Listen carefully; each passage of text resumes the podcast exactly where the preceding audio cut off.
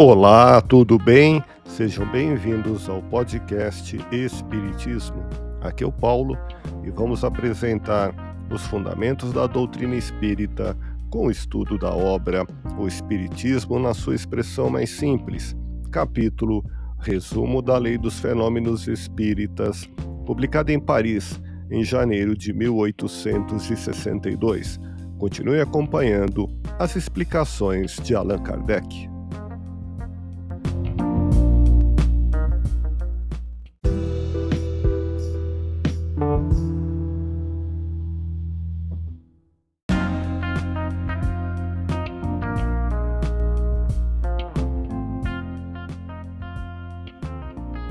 Pelo fato de que há mais respeito, veneração, afeição pela pessoa cuja alma se lhe apresenta, o incrédulo fica chocado, escandalizado de vê-la chegar a uma assembleia sem respeito no meio das mesas que dançam.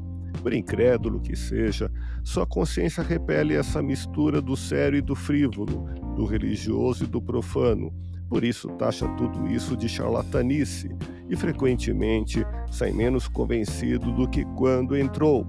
As reuniões dessa natureza fazem sempre mais mal do que bem, porque afastam da doutrina mais pessoas do que a ela conduzem, sem contar que se prestam a motivar a crítica dos detratores, que nela encontram motivos de zombaria. Ouça podcast Espiritismo. Agradeço sua audiência, fique na paz do Cristo e até o próximo episódio.